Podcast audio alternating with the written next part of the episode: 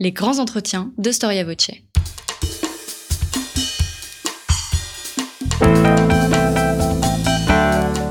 Une émission de la rédaction de Storia Voce.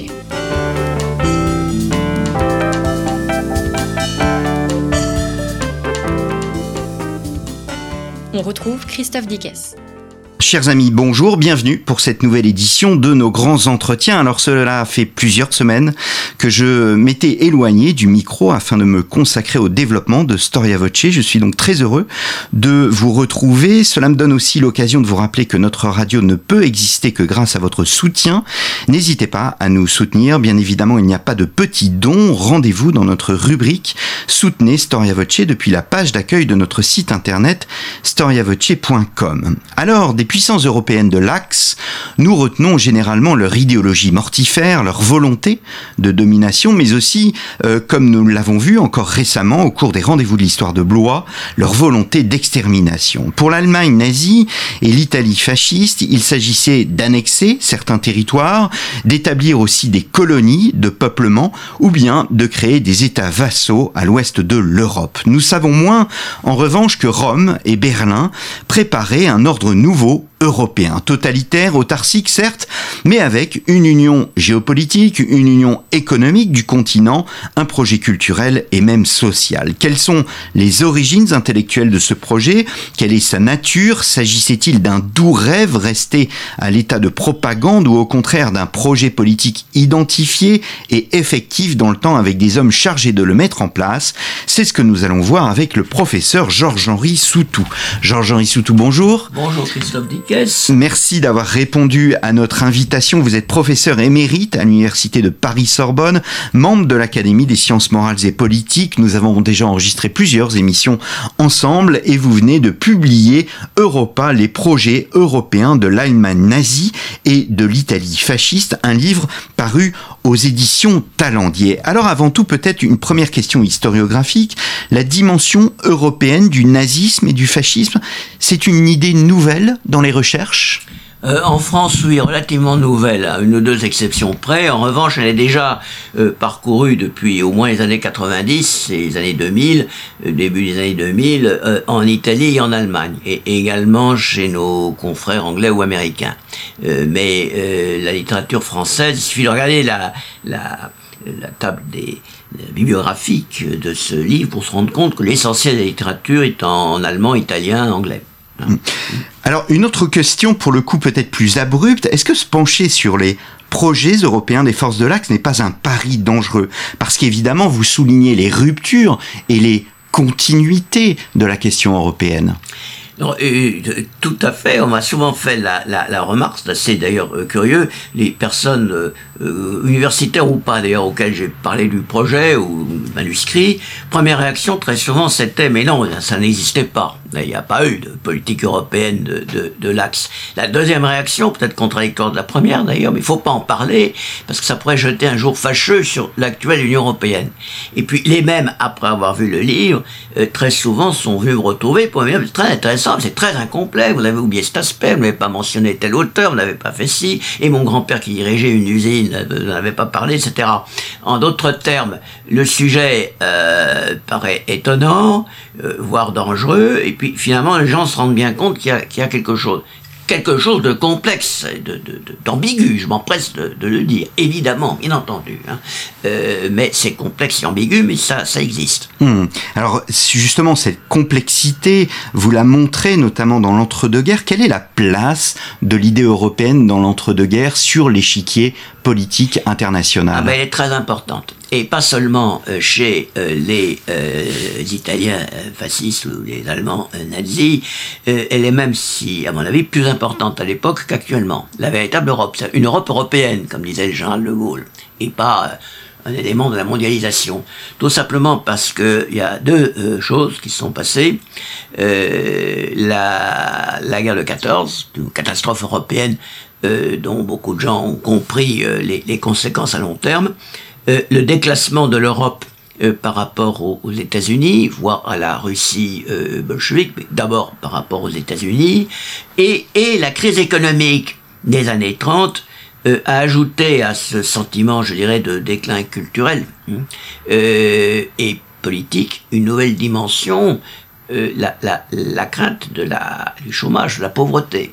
Parce que l'ordre international économique libéral euh, monté par les Alliés en 1919 euh, avait échoué très clairement avec la, la, crise économique des années 30. D'où il fallait faire quelque chose d'autre, beaucoup plus protecteur, autarcique même pour certains, dans un hmm. cadre européen.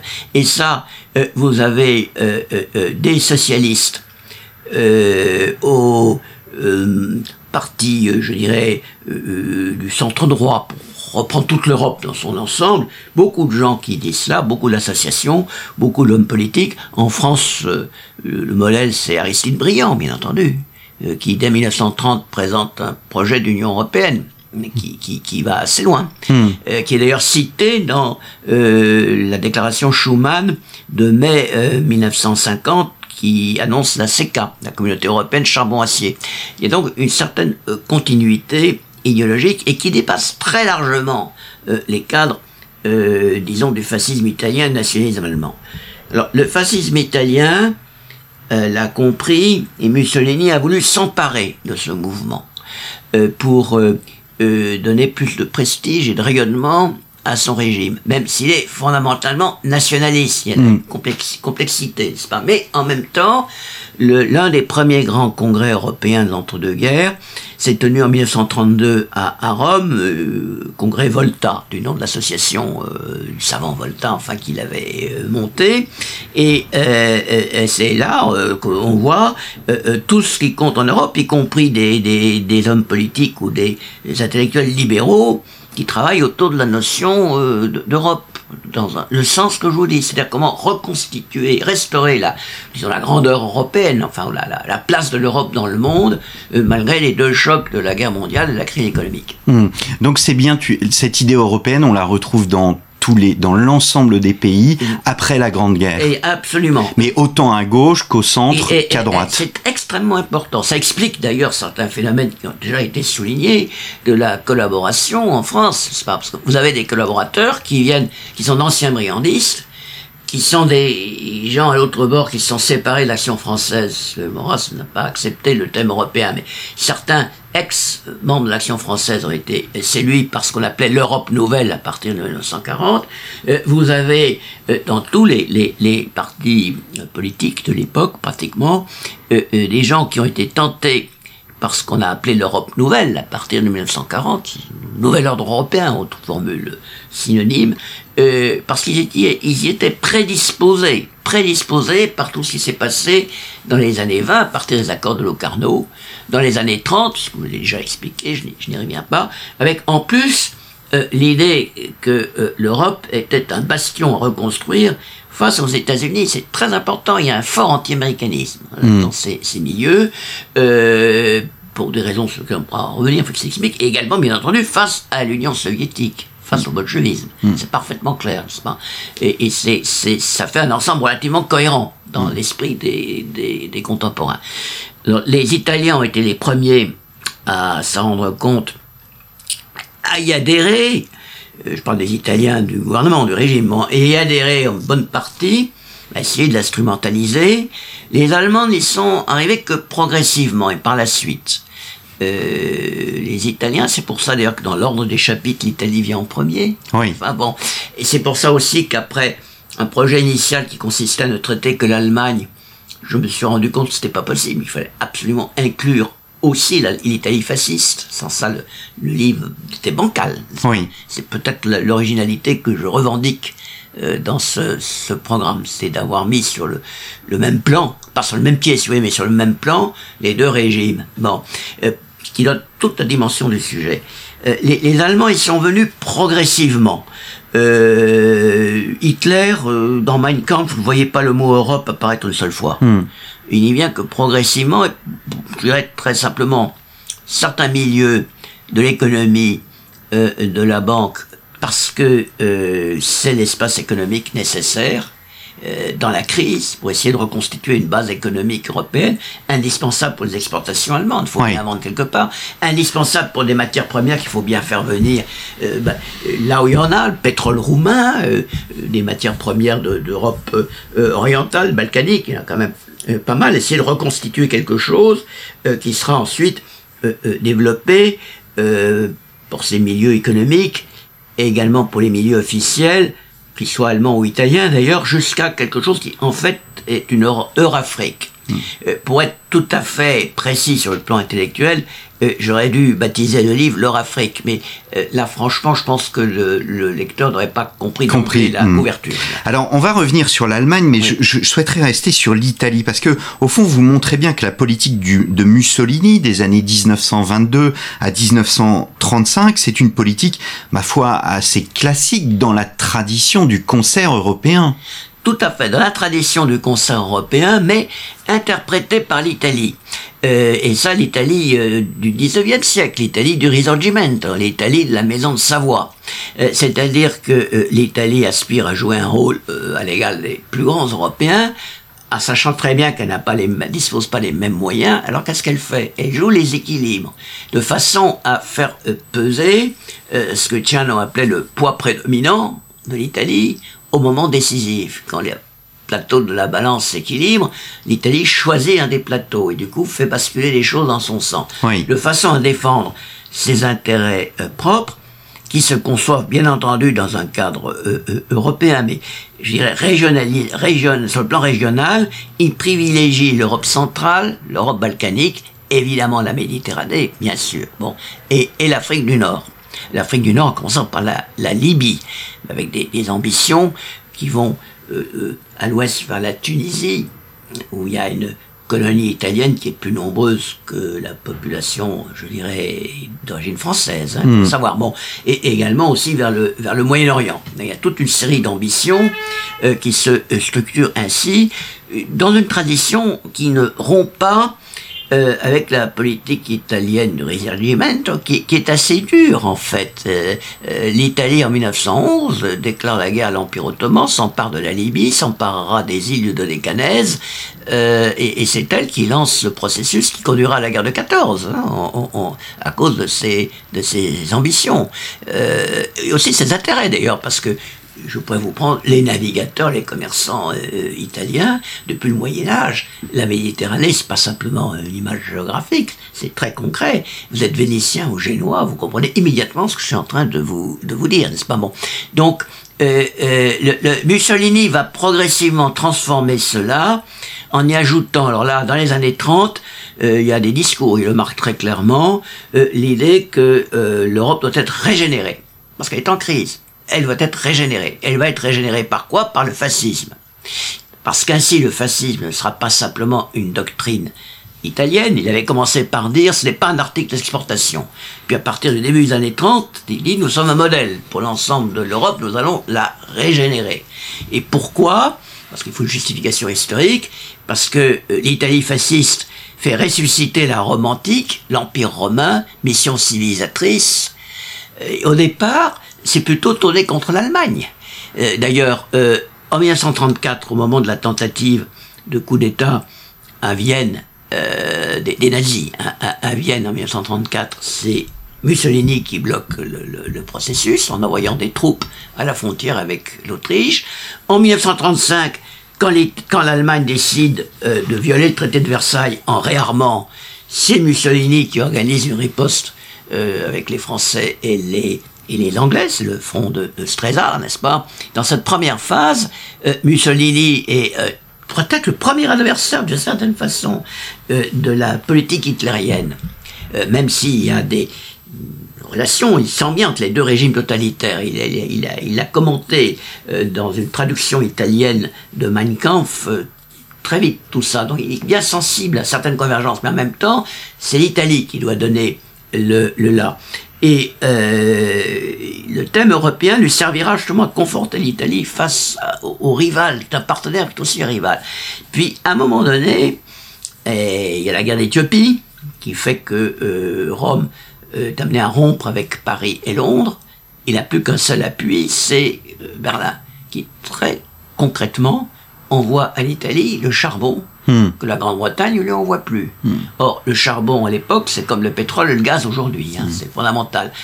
Et à partir de ce moment-là, euh, Mussolini euh, se rend compte que euh, s'il continue à accentuer le thème européen, celui-ci, il va de plus en plus profiter d'abord à l'Allemagne, qui est plus puissante. C'est très net avec la guerre d'Espagne. Alors justement, est-ce qu'il y a une est-ce qu'on peut parler d'une internationale fasciste qui euh, euh, viendrait en quelque sorte en soutien de cette idée européenne Alors tout à fait. vous prenez, je citais l'Espagne, n'est-ce pas? Les, les, Ce qu'on appelle les nationalistes de Franco, si vous voulez, à ce moment-là, bon, avaient pris des contacts avec le gouvernement italien plusieurs, quelques mois avant le déclenchement de l'insurrection en juillet 36. Euh, les services euh, italiens étaient pleinement euh, impliqués. Vous avez dans tous les pays d'Europe balkanique et centrale des groupes et des partis politiques qui se réclament ils sont évidemment nationalistes chaque fois, mais ils se réclament d'une idéologie fasciste. les, les gens de Codreanu en Roumanie, les Croix fléchées en Hongrie, ainsi de suite. Vous avez toute une série de, de groupes politique, dont certains arriveront au pouvoir, hein, certains arriveront au pouvoir, Hongrie, Roumanie, hein, bon. Euh, vous avez dans d'autres pays euh, qui, où le fascisme n'aura pas au pouvoir quand même des groupes euh, sympathisants, y compris en Suisse, par exemple, y compris en Suisse. Hein. je sais que l'université de Lausanne a donné à Mussolini un doctorat honoris causa en 1938, si je me souviens bien. Il avait résidé en Suisse pendant la, Grande Guerre à un moment donné. Donc, il euh, y, a une internationale fasciste.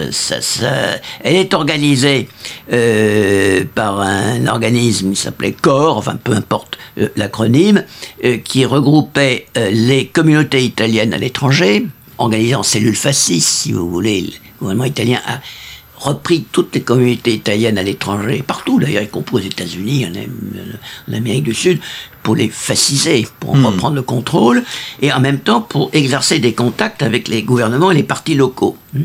Donc il y a une nébuleuse euh, euh, fasciste. Une nébuleuse fasciste, c'est peut-être le, meilleur terme pour le, désigner.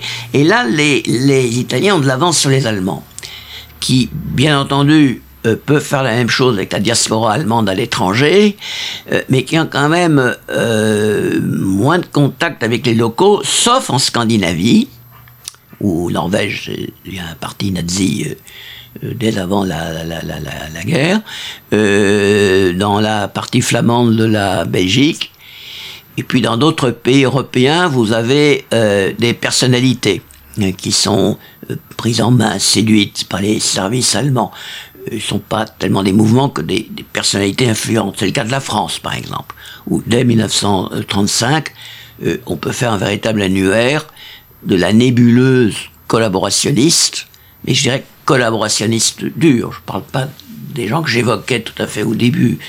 Bon, euh, des gens vraiment qu'on peut considérer comme des agents de l'Allemagne dès 1935, et vous retrouvez le Gotha de la collaboration, euh, disons, dure, après 1940, hmm. euh, y, compris euh, euh, les, des, gens qui sont de, très haut poste à Vichy. Enfin, voilà. Hmm. Alors, Venons-en justement à, l'Allemagne. Quand est-ce qu'on parle de nouvel ordre européen en, Allemagne? Vous l'avez dit, hein, le, le mot Europe n'apparaît pas hmm. dans Mein Kampf, mais c'est une question qui euh, revient sur le devant de la scène et on parlait d'ailleurs l'idée européenne sur le plan international, vous le soulignez, existait. On parle notamment de la Mittel Europa. Oui, alors ça, c'est une bon. Euh, l'idée européenne existe en Allemagne évidemment depuis toujours. Euh, elle est portée, je dirais, de façon active et pas simplement intellectuelle, d'une part par les géopoliticiens euh, qui joue un rôle très important dans euh, les universités allemandes et dans l'appareil d'État allemand. Le plus connu à notre époque, c'est Haushofer, hein.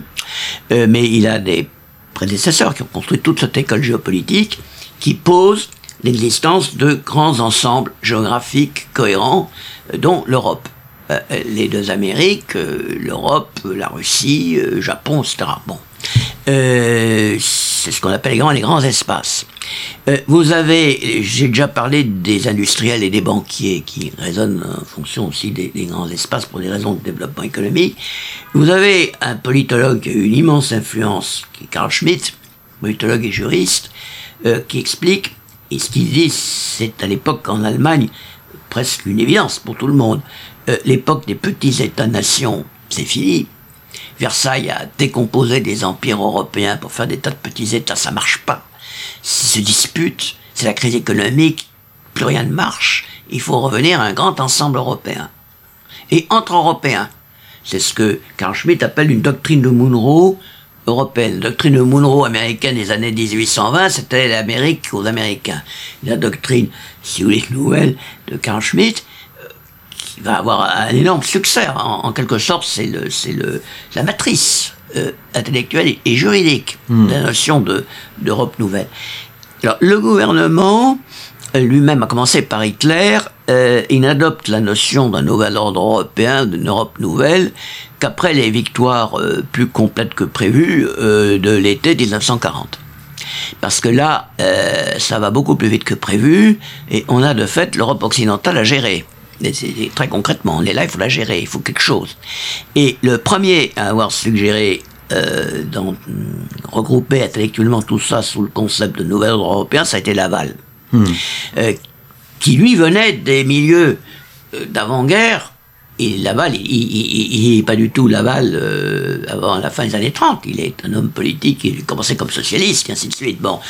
mais simplement, l'évolution des relations internationales dans les années 30 l'a convaincu du fait qu'il y avait un danger bolchevique, que l'Europe était beaucoup trop divisée, etc. etc.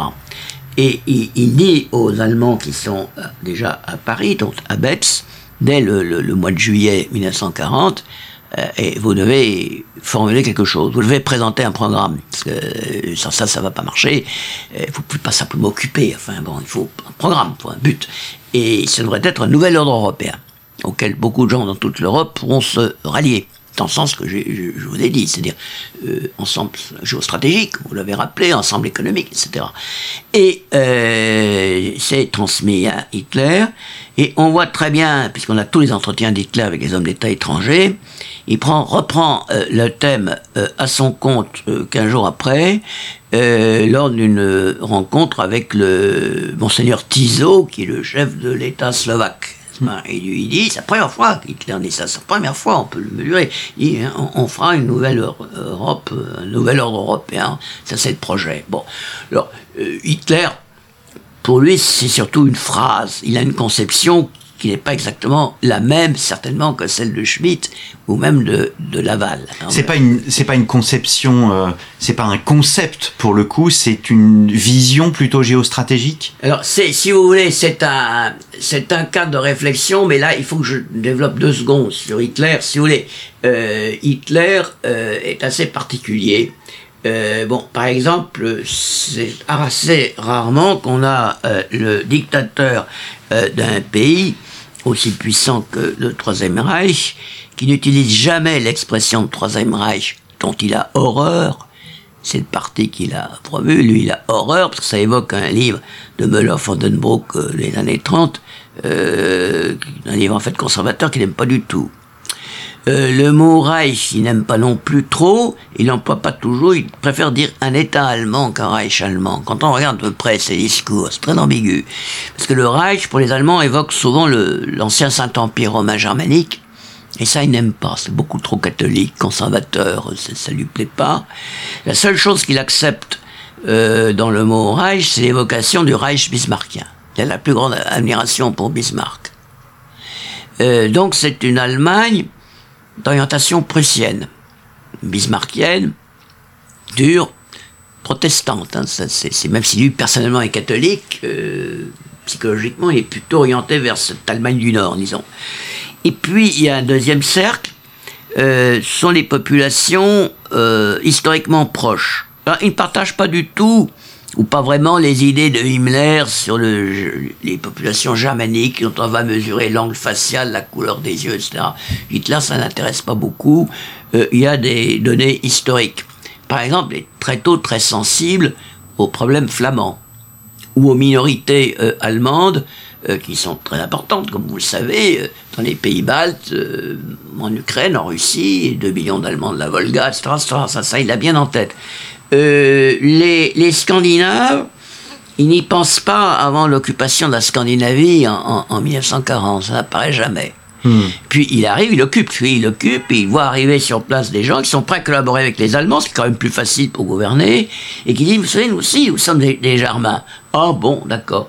Alors, euh, Hitler arrive progressivement à l'idée d'un, d'un Reich euh, euh, germanique de nation allemande. C'est l'expression germanique, donc les peuples divers, mais de nation allemande, c'est quand même l'Allemagne qui donne le là. Hmm. bon. Alors là, là, là, si vous voulez, ce sont des, des, des, couches successives. Et puis à partir de ce noyau, le noyau, c'est l'Allemagne, les pays scandinaves, euh, Pays-Bas, euh, les Flandres, euh, Pays-Baltes, Tchécoslovaquie, bon, c'est entendu déjà, bon, c'est réglé. On, ça, c'est ce que j'appelle l'invariant. Ça, c'est le noyau dur. C'est le point de départ. À partir duquel on trouvera d'ailleurs des colons qui ont colonisé à l'est des terres dont on chassera les Slaves, etc. Et puis vous avez ensuite un deuxième cercle. Ce sont les pays euh, qui accepteront de se rallier à l'Allemagne. Justement, c'est là que c'est utile dans ce nouvel ordre européen qui comportera des institutions, euh, particulièrement économiques. On, dès 40, on réfléchit à, ça très sérieusement, mais vraiment sérieusement. Et puis, euh, sous direction allemande, pas besoin de, vous le dire, évidemment. Et puis, il y aura un troisième cercle, ce seront les, bah, les régions à coloniser l'espace vital, si vous voulez, dans le, euh, langage hitlérien, euh, qui seront à l'est de l'Europe, euh, Pologne, Ukraine, Russie, avec des plans qui se mettent en place progressivement et qui prévoient d'éliminer ou de renvoyer vers l'est, vers ce qui restera de la Russie, au-delà de l'Oural, en gros 30 millions de Slaves, pour faire de la place pour des colons allemands. Ainsi, la population allemande, ça a l'air d'être, mais c'est comme ça, hein, la population allemande ayant des terres pourra se euh, nourrir. Vision autarcique. Euh, il faut que l'Allemagne et les Européens se nourrissent chez eux. Pas de commerce international, c'est pas bon. Ça, ça conduit à la crise de 29. Il faut qu'on ait vraiment sa zone à soi, qu'on soit bon. C'est le, c'est le, j'allais dire manger européen, enfin c'est le côté locavore hein, de l'Allemagne nationale-socialiste. Bon. Et, euh, là, et bien entendu, euh, la population allemande pourra se développer, on a des chiffres, on la voit doubler en une génération, bon, et puis alors donc il y aura de nouveau besoin de terre, on ira encore plus loin à l'est, etc. C'est un processus, processus indéfini qui provisoirement se recouvre à peu près avec l'ensemble géographique européen, bon, mais à terme, euh, pourrait se développer jusqu'au Pacifique, pourquoi pas, n'est-ce pas, euh, si tout marchait euh, convenablement. C'est pour ça que la notion d'Europe chez Hitler et les dirigeants nationaux socialistes, elle, est, elle est ambiguë, elle est instrumentalisée, elle est provisoire. Elle ne l'est pas dans beaucoup de cercles d'instituts de recherche euh, de, de, de, qui, qui, travaillent, les universitaires qui travaillent, font des thèses sur le thème européen. Hein. Oui, c'est ce qu'on voit euh, à, travers le, votre lecture, c'est que euh, on voit qu'il y a des scientifiques, il y a des administrateurs, il y a des penseurs qui sont là et qui écrivent sur le sujet. Mais, mais comment non Mais ils, ils, tartinent, ils pondent mm. des, des, masses. Je me suis payé une masse de littérature. Enfin bon, mais mais c'est très c'est très sérieux parce que il faut bien organiser, vous comprenez. Alors anciennes élites et nouvelles élites aussi. Et, et, et là, ils se retrouvent Là, il se mm. retrouve avec parfois des, divergences. Enfin, euh, la, euh, même en régime dictatorial, euh, l'Allemagne est toujours une société très complexe. Et euh, les, les, gens euh, disposaient en fait, à condition de ne pas aller contre les grandes orientations du Führer, ils disposaient d'une grande liberté de réflexion. Vous pouviez avoir un ambassadeur, je pense à Hassel, von Hassel, qui défendait l'idée d'une Europe euh, reprenant les valeurs chrétiennes médiévales. Hein. il est très conservateur, hein, je, je, je, mais simplement il a collaboré avec le régime jusqu'en 1944, là il a été exécuté. Hein. Mais euh, ça gêne pas, il est publié, ça gêne pas. Vous avez le même ouvrage en 43 sur l'Europe, les projets européens, c'est un ouvrage Bible en quelque sorte, le, donne-le là à ce moment-là, préfacé par Ribbentrop, où vous avez des textes un peu de tout le monde, euh, y compris de ce von Hassel qui, expose une vision chrétienne médiévale de, de l'Europe. Bon, euh, ce qui, qui peut paraître assez ce serait inconcevable dans un régime soviétique. Mais en Allemagne nationale-socialiste, c'était possible dans certaines limites. Et alors, vous avez une convergence de gens qui estiment que, dans le plan économique, à condition de ne pas oublier le Moyen-Orient, pétrole, l'Afrique pour toutes sortes de matières premières, mais ça avec les Italiens, bien entendu, ça se, complète, euh, on aurait un ensemble économique viable, qui éventuellement euh, auraient des relations économiques avec le reste du monde. Ils sont, sont pas fous, il y aurait des échanges, mais euh, en position de, disons, de supériorité, ou en tout cas d'indépendance. Mais ça, ça a été une grande découverte de votre ouvrage, c'est-à-dire, vous l'évoquiez tout à l'heure, hein, euh, non pas Europa, mais Europe-Africa. Oui, il, y a, alors qu'on se dit que ce régime est un régime profondément nationaliste, déjà on a du mal à l'associer à l'idée d'européenne. Vous montrez qu'il euh, y a bien cette idée européenne, mais qu'au-delà, cette Europe, elle va jusqu'à l'Afrique. Elle va jusqu'à l'Afrique. Alors, bien entendu, il y a un réflexe colonisateur qui existe chez tous les Européens à l'époque y compris les adversaires de l'Allemagne nazie, les Anglais. Donc c'est un rapport de domination. non, c'est même pas un rapport de domination, c'est un rapport d'évidence, si vous voulez. Ça va au-delà même de la domination consciente. C'est une, pour, pour, tous ces gens-là, c'est une évidence. Des deux camps, c'est une évidence. Bon, alors euh, euh, euh, voilà, il, est, comment dirais-je, il faut bien, bien comprendre que les, les divergences euh, existe malgré tout. Alors, le, assez curieusement, ceux qui vont jouer un rôle déterminant, ce sont les SS, dont on parle moins que les autres. Euh, mais on a tort parce que les SS, bon, d'une part, ils vont progressivement prendre en main euh, le Reich, ça sera fait à partir de 1943 et définitivement en 1944 après l'attentat contre Hitler, et on parle même de l'État SS, n'est-ce pas? Et d'autre part, les SS sont les, les, plus libres, sont eux qui contrôlent les autres.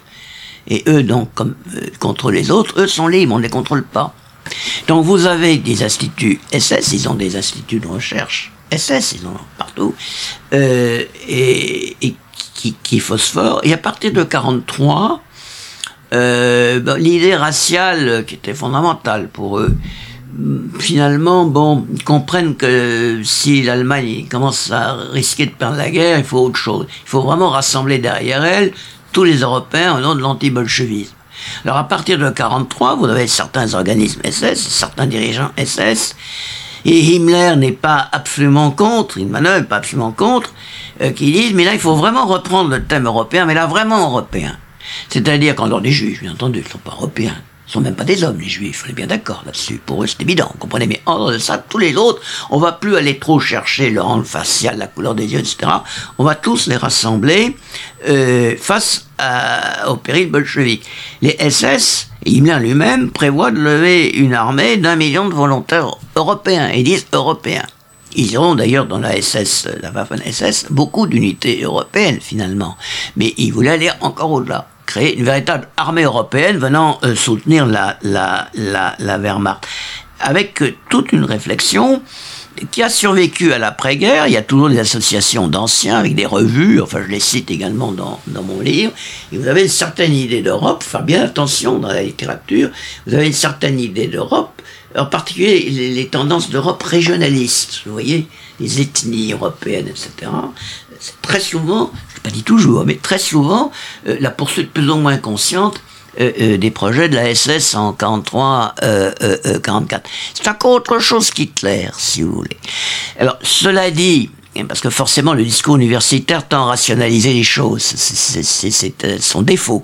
Et je précise bien, que euh, euh, tous ces euh, messieurs ont du caca dans la cervelle, n'est-ce pas? C'est-à-dire que les itinéraires précis par lesquels ils parviennent à certaines conclusions sont tout à fait étonnants. Je prends un exemple pour me faire comprendre.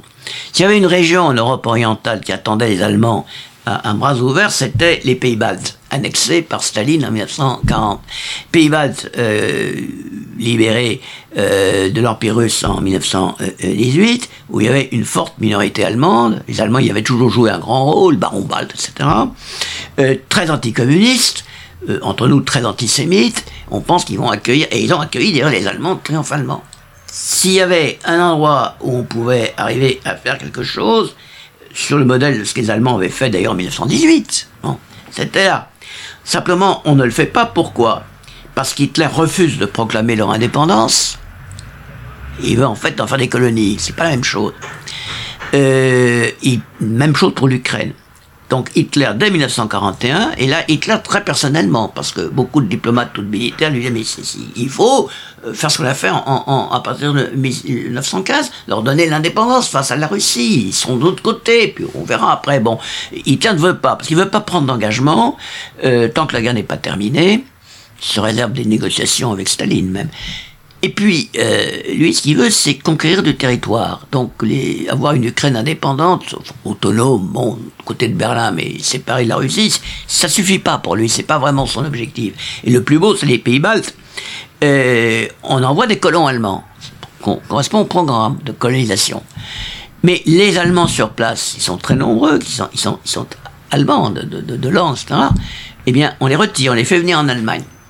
Alors, on envoie donc des Allemands dans les pays baltes, et les Allemands qui y sont déjà, on les fait venir dans le Reich, on les retire. Pourquoi? Parce que ces Allemands des pays baltes ont été soumis à des influences très fâcheuses, slaves, juives, etc. Il faut les regermaniser. Et ça, on ne peut le faire qu'au sein du Reich c'est parfaitement contre-intuitif. Vous comprenez Enfin, tout, tout gouvernement normal, s'il a une minorité dans un pays, il va s'appuyer sur elle pour développer son influence. Là, non, elle est suspecte, parce que hmm. justement, elle était hors d'Allemagne. On l'a fait revenir pour la recadrer, et en attendant, on en envoie d'autres. C'est, je prends cet exemple parce que c'est le plus, le plus, le plus frappant hmm. euh, de, l'ensemble de, contradictions, enfin, euh, euh, du, du système.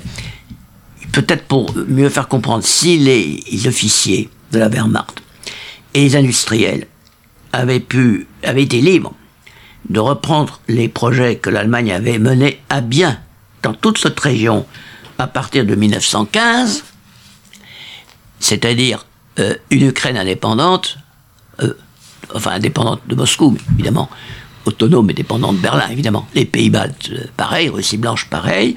Eh bien, il est tout à fait possible euh, que l'Allemagne ait gagné, euh, eût gagné la Deuxième Guerre mondiale. Hmm.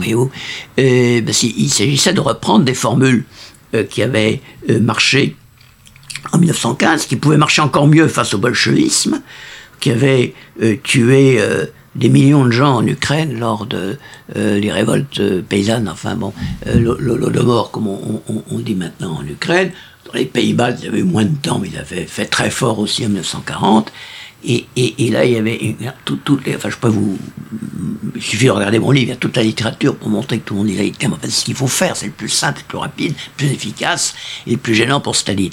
Hitler n'a pas voulu, à cause du préjugé ils ont racial, on peut rien faire avec ces gens-là.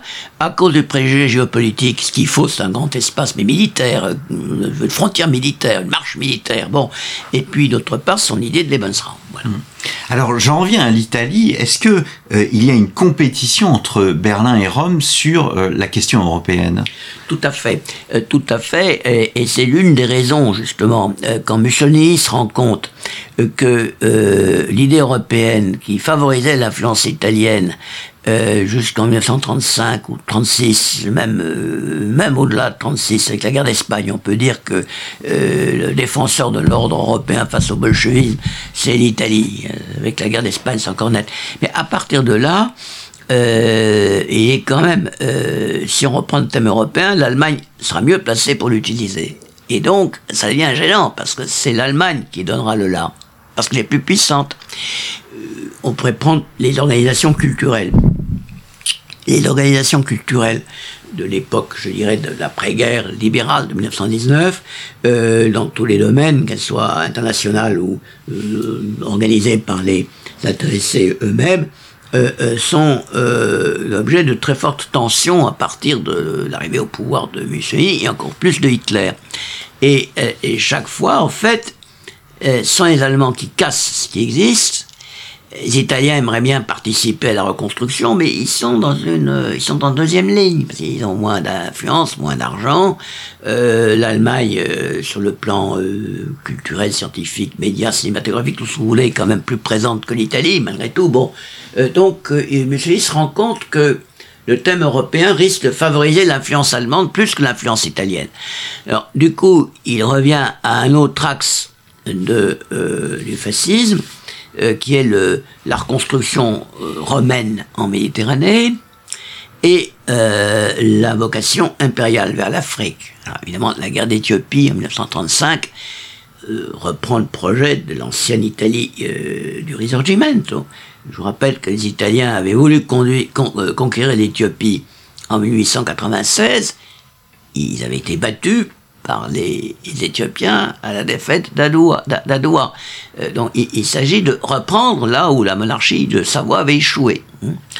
à partir d'ailleurs des bases en Somalie, en Érythrée, qui étaient déjà partie de l'Empire italien en Afrique, avec la Libye. Et, là, euh, il y a une sorte de rationalisation qui va se faire, et qui va conduire d'ailleurs à des accords entre Mussolini et Hitler, euh, l'Allemagne s'occupe euh, de l'Europe du Nord, l'Ouest, et l'Italie des Balkans, la Méditerranée et de, et de l'Afrique. Alors ça, ça ne marchera pas euh, pendant la guerre parce que l'armée italienne et la flotte italienne, l'aviation italienne, n'arriveront pas à, maintenir euh, les, projets, enfin réaliser les projets géostratégiques prévus. Euh, les Italiens sont finalement battus par les Grecs, ils sont sauvés par l'arrivée des Allemands, ils seront battus par les Anglais, il faudra envoyer l'Afrique à corps, ce qui n'était pas prévu au départ. Donc, euh, la, la Mussolini avait mis l'accent sur ce deuxième axe qui était méditerranéen et impérial pour ne pas rester avec un axe européen qui lui aurait laissé que le second rôle. Bon, mais euh, l'axe méditerranéen et impérial échoue également euh, parce que l'Italie n'a pas assez de, moyens militaires. Euh, elle, est battue tout simplement. Hmm. Elle, à la Maine, en novembre 1942, est un exemple connu. du coup, les élites italiennes euh, comprennent euh, deux choses. Dès 1941, dès l'attaque contre l'Union soviétique, les responsables italiens, y compris les responsables fascistes, bien fascistes, comprennent que euh, les Allemands ne vont pas en Russie uniquement pour détruire le régime bolchevique. Ça, Mussolini serait tout à fait d'accord. Mais ils y vont pour établir un empire racial qui ne correspond plus à rien dans l'histoire européenne du point de vue italien et qui ne, permettrait pas à l'Italie de continuer à jouer son jeu. Alors, dès juillet 1941, à différentes reprises, on va voir le livre, les, Italiens au plus haut niveau, euh, Mussolini, Charles, euh, disent aux Allemands, mais il faut un projet européen, organiser quelque chose, pas simplement tout dominer sans rien promettre aux Européens, rien leur annoncer. Chaque fois, les Allemands euh, refusent, et les Italiens se rendent compte que l'axe est quand même essentiellement euh, euh raciste, mm. raciste. Mm. Euh, bon, antisémite, bien entendu, mais également euh, anti-slave, sur quoi il faut insister. Et que donc, il n'y a pas de, de, de reconstruction euh, possible. les élites italiennes, les diplomates s'en rendent compte très vite. Dès 42, les hommes d'affaires, enfin les industriels italiens, les banquiers italiens, des institutions fondamentales. La Confindustria en Italie et la Banque d'Italie sont les deux organismes les plus puissants en dehors du, parti. Peut-être même plus que l'Église d'ailleurs, c'est toujours vrai. Hein. Et euh, dès 42, le président de la Confindustria, qui est euh, l'industriel Pirelli, des, des, pneus Pirelli, qui était déjà avant-guerre très important, prend contact avec les anglo-saxons. Voyons, ça suffit. Il, sera l'un des reconstructeurs de l'Italie après euh, J'ai dans ma bibliothèque, à côté de là, un livre avec une carte de visite de Pirelli, livre qu'il avait donné à mon père à Milan en 1960. Hmm. Voilà.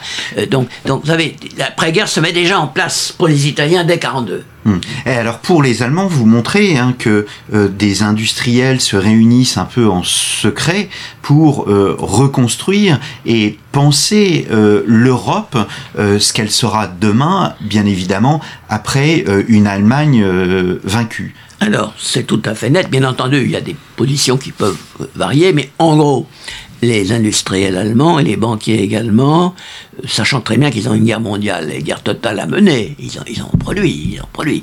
En même temps, ils ont pris quelques précautions. Alors, il y a un détail qui peut paraître technique, mais euh, le Reich a financé leurs euh, installations industrielles, leur équipement sans limite, sans limite. C'était le, quoi qu'il en coûte, si vous voulez, de, de l'époque. Sans limite. Et, et donc, les industriels allemands ont pu doubler leur parc de machines-outils qui restait d'ailleurs à peu près intact, les bombardements ont très peu abîmé en fait les machines-outils. Ils ont doublé leur parc de machines-outils euh, grâce au, prêt du Reich. Bon, ils ont conservé tout ça après 1945. Et ils ont acheté des machines-outils universelles, c'est-à-dire qu'on pouvait ajuster pour n'importe quelle fabrication. Alors que les Américains, qui faisaient aussi un effort d'armement euh, gigantesque, achetaient pour aller plus vite des machines-outils spécialisées. C'est-à-dire qu'ils font toujours le même trou au même endroit, etc., qu'on ne peut pas régler. La machine-outil universelle, elle est plus chère, et nécessite une main-d'œuvre extrêmement qualifiée, c'est très délicat de régler tout ça, mais elle vous permet de passer de la fabrication euh, de véhicules blindés à la fabrication d'automobiles ou de camions après la guerre très facilement. C'est l'origine du miracle économique italien, euh, pardonnez-moi, allemand. Après 1945, il n'y a pas d'autre raison. Il se retrouve avec un potentiel industriel du double hmm. de ce qu'il était avant la guerre. Bon. Et euh, ça, c'est une première remarque. Deuxième remarque, euh, ils ont euh, euh, traité relativement correctement les partenaires industriels en Europe occidentale. À la différence de la Première Guerre mondiale, ils sont là mieux comportés. Bien entendu, il y avait des plans, on a repris des entreprises, on a fusionné, on a pris des contrôles, on a établi des conseils d'administration présidés par un Allemand, etc. Mais dans les cas où on rachetait une entreprise française, par exemple, les actionnaires étaient très correctement dédommagés, dans les conditions de l'époque, très correctement dédommagés, c'était pas du tout. Euh, lorsqu'on construit, lorsqu'on établissait des sociétés comme Francolor, qui organisait toute la chimie française pour les colorants, bon, euh, c'était fait de façon à laisser leur place quand même aux, Français. Euh, je ne veux pas développer, mais disons que les relations étaient restées suffisamment correct malgré tout pour qu'après la guerre on puisse renouer. Hmm. Et la CECA, par exemple, dès 1950, elle ne s'explique pas autrement. Euh, le, le, le, coq de la Roure et la minerai de fer de Lorraine française euh, entretiennent un dialogue amoureux euh, depuis la fin du 19e siècle, n'est-ce pas? Bon, en 1940 et après, les Allemands font fusionner tout ça sous leur houlette. Après 1945, tout ça s'est évidemment euh, détruit, mais les mêmes industriels sont là, les mêmes individus, et on les retrouve dans les organismes de ces cas. Parce qu'on a besoin du coq, on a besoin du minerai de fer, etc. Hum. Euh, là, la nécessité commande. On a évité, à la différence de 14-18, où l'occupation allemande a été en fait en France beaucoup plus dure, et en Belgique beaucoup plus dure que pendant la Deuxième Guerre mondiale, euh, on, arrivera à, renouer. Et puis alors, dès 1944, vous y faisiez allusion euh, il y a un instant, euh, l'industriel et les banquiers comprennent que ça va plus durer très longtemps. Et dès septembre 1944, ils se mettent d'accord entre eux avec les responsables de l'économie les plus raisonnables pour commencer à faire fuir les brevets, euh, les capitaux, faire échapper les succursales et l'étranger à d'éventuelles saisies après la guerre, enfin, préparer l'après-guerre, préparer des emprunts pour relancer ça, préparer le retour à l'exportation, euh, dans une vision peut-être trop optimiste, mais surtout pas vraiment fondamentalement trop optimiste. Simplement, il a fallu quelques années de plus que ce qu'ils espéraient. Mais hmm. dès 1950, 52, dès 1952, on pourrait préciser l'année très clairement, on, voit très bien que euh, la République fédérale a retrouvé le dynamisme économique mm. exportateur et industriel de l'avant-guerre. Alors, Jean-Jean Souton, on arrive peu à peu au terme de cette émission. Peut-être une dernière question, au-delà de ces de, de, ces réalisations, ce sont même pas des projets, ce mm. sont des réalisations économiques. Euh, est-ce que euh, naissent des projets politiques? Est-ce que la résistance, par exemple, au nazisme, pense euh, à une Europe politique demain?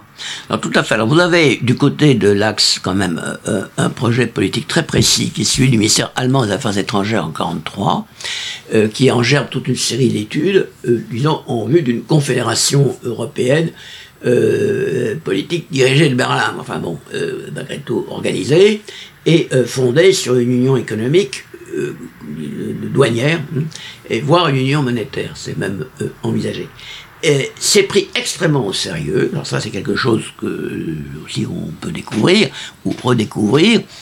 Aujourd'hui on a tendance à rigoler, mais à l'époque non.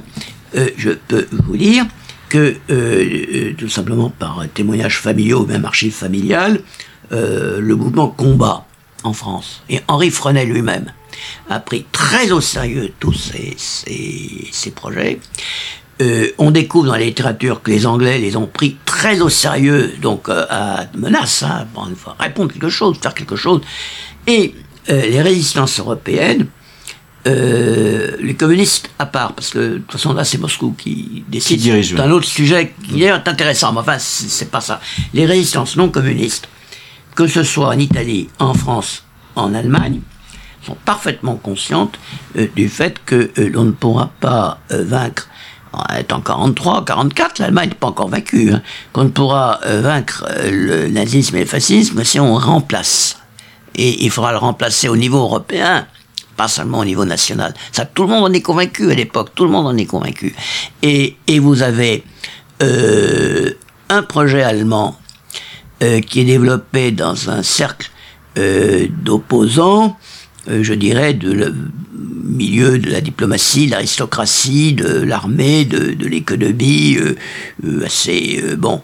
Il y a même deux, projets qui finissent par converger, si vous voulez, sur les élites, hein, mais qui vont payer très cher d'ailleurs après le 20 juillet 44, après l'attentat contre Hitler, ils vont être massacrés hein, pour la plupart. Bon, mais ils ont un projet qui est déjà un projet européen fédéral. Alors évidemment, ils le voient euh, vu le Berlin, mais enfin quand même, ils comprennent très bien qu'il euh, faut absolument abandonner les projets euh, hypernationalistes allemands euh, classiques. ce sont vraiment des projets européens de type fédéral. Et vous avez, à l'invitation, à, la, comment dirais-je, sous la, la la direction, l'emprise intellectuelle des opposants italiens au fascisme, qui sont les premiers à avoir réfléchi, ils ont été les premiers à être mis en prison par Mussolini, forcément, dès les années 30, bon, qui ont réfléchi à ça. Et vous avez un manifeste à cette résistance italienne en 1941, qui s'appelle le manifeste de Ventotene, que tous les Italiens connaissent, pas tous les Italiens un peu cultivés connaissent, alors qu'en France, on ne sait pas ce que c'est, qui est un manifeste européen fédéraliste, qui va être repris par les résistances européennes représenté à Genève en 1944 pour une déclaration commune de résistance européenne qui n'aura pas énormément d'écho à l'époque, mais qui annonce déjà tout un programme européen fédéraliste, n'est-ce pas, euh, que l'on retrouvera euh, après ça en 1948, lors du congrès européen de la Haye en 1948. Mm. Et si vous reprenez euh, ces textes avec quelques scories, si vous retrouvez une Union européenne, vous retrouvez les droits de l'homme, vous retrouvez l'État de droit, vous retrouvez l'Union fédérale, vous retrouvez une politique économique euh, commune, l'Union monétaire, tout ça est annoncé euh, dès ces années-là comme un, un, projet. Alors, bien entendu, il se situe à la fois en réaction face au national-socialisme et au fascisme, ce sont des opposants, mais en même temps, ces projets se situent dans une disons, une sorte de, convergence européenne depuis les années 20 et 30. Et les Américains, ils sont euh, très euh, sensibles. Les Américains finiront par se rallier au projet européen à cause du problème soviétique, n'est-ce pas? Mais au départ, ils sont très hostiles. Euh, ils voient très bien que ce qu'il s'agit de reconstituer, ce serait une Europe plus indépendante des États-Unis. Et leur première réaction, dès 1941, on n'a pas le temps encore de, tout évoquer, mais dès 1941, les, Américains disent non, non, vous n'allez pas faire entre Européens des projets européens. Tout ça est suivi par les, par les Américains de très près. Euh, à Berne, ils ont euh, Alan Dallas, qui représente les services euh, secrets américains, qui est en contact avec les mouvements de résistance, y compris mon père qui est en Suisse à ce moment-là, dont le frère John Foster Dallas, il sera plus tard secrétaire d'État, donc responsable des affaires étrangères, et le président de la euh, euh, Confédération mondiale des églises, n'est-ce pas, protestante. Hein C'est-à-dire qu'il y a une énorme influence euh, par-dessous, n'est-ce pas tout, un Et les, les, Américains se rendent compte qu'ils risquent de voir là apparaître un rival européen. Et au départ, ils sont contre. Ils ne le récupéreront que lorsqu'ils se rendront compte c'est indispensable pour résister à, l'Union soviétique. Mais les, les, quelqu'un comme Alan Dallas, tout ce que je vous ai raconté, il le savait par cœur, par cœur, mieux que moi. Voyez-vous? Est-ce que ça répond à votre question? Exactement. Merci beaucoup, Georges-Henri Soutou, d'être euh, revenu à, notre micro. Donc, je renvoie nos auditeurs à toutes les émissions que nous avons pu enregistrer, notamment euh, celle consacrée à la guerre froide, euh, qui est destinée donc au, programme de lycée. Et vous venez de publier donc Europa, les projets européens de l'Allemagne nazie et de l'Italie fasciste, un livre paru aux éditions Talendier. Il me reste à vous remercier, chers auditeurs, pour votre fidélité. Je vous donne rendez-vous la semaine prochaine pour un numéro de nos grands entretiens. Merci beaucoup et à très bientôt.